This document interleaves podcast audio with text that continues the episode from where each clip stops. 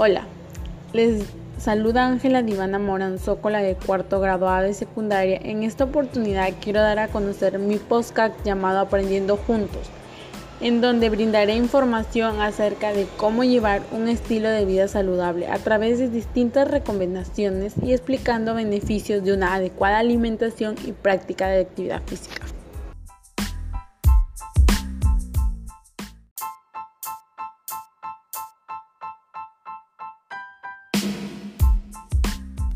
Bueno, seguimos con el desarrollo. Actualmente vivimos una situación sanitaria en nuestro país y en el mundo entero. Ha limitado el uso de los espacios al aire libre para realizar actividades y deportes colectivos.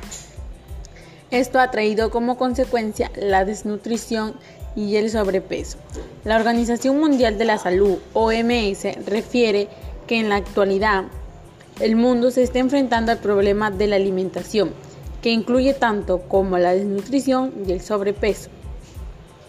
Ante esta situación es importante conocer acerca de cómo tener un estilo de vida saludable, el cual se caracteriza por comer sano y realizar deporte. Para ello en la presente cartilla, cartilla o podcast encontrarás y escucharás recomendaciones para la práctica de actividad física saludable, acciones en mi comunidad que puede realizar para conservar la biodiversidad. Recomendaciones para el cuidado, la producción y el consumo de alimentos nativos en su comunidad.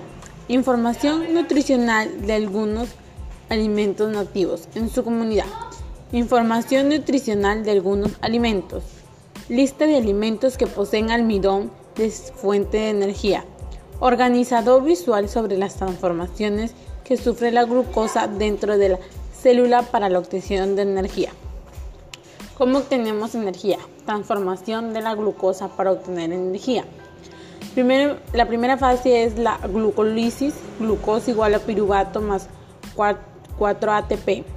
La segunda transformación es ciclocross, piruvato igual a acetil, coenzima A más 2 ATP más 2 CO2. La tercera transformación es fosforilación oxidativa CH2 o más 4 CO2 más 32 ATP. Lo que los une es el NADH. Luego seguimos con el almidón, fuente de energía.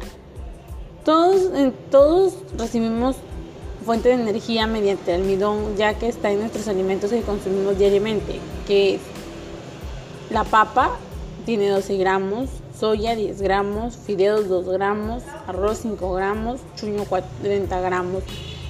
Bueno, esos fueron el listado que yo he hecho que consumo y de eso tengo el almidón y mi fuente de energía. Recomendaciones para práctica de actividad física saludable. La actividad física durante más de 60 minutos ofrece beneficios adicionales para la salud. 2. Para los adultos mayores de 18 a 64 años, la actividad aeróbica se debe practicar en sesiones de 10 minutos de dirección como mínimo. 3. Realizar ejercicios de resistencia para mejorar la forma muscular en los grandes grupos de los músculos y las extremidades. Cómo conservar la biodiversidad de alimentos nutritivos en nuestra comunidad. En nuestra, como, pueden, como usted puede observar, profesor, este, en mi cartilla hay una imagen que no la puedo mostrar en el postcard. Y la última parte que puse en esa en esa diapositiva es debemos conservar nuestros alimentos ya que tenemos buenas potencialidades y beneficios. La imagen es de la, de la papa trata del porcentaje de la papa cuántas variedades de papas hay en qué lo utilizan en la papa es el primer producto en nuestro país y más de 10.000 personas consumen la papa. Y es un producto peruano eso dice la infografía de la papa que está ahí, en esa diapositiva.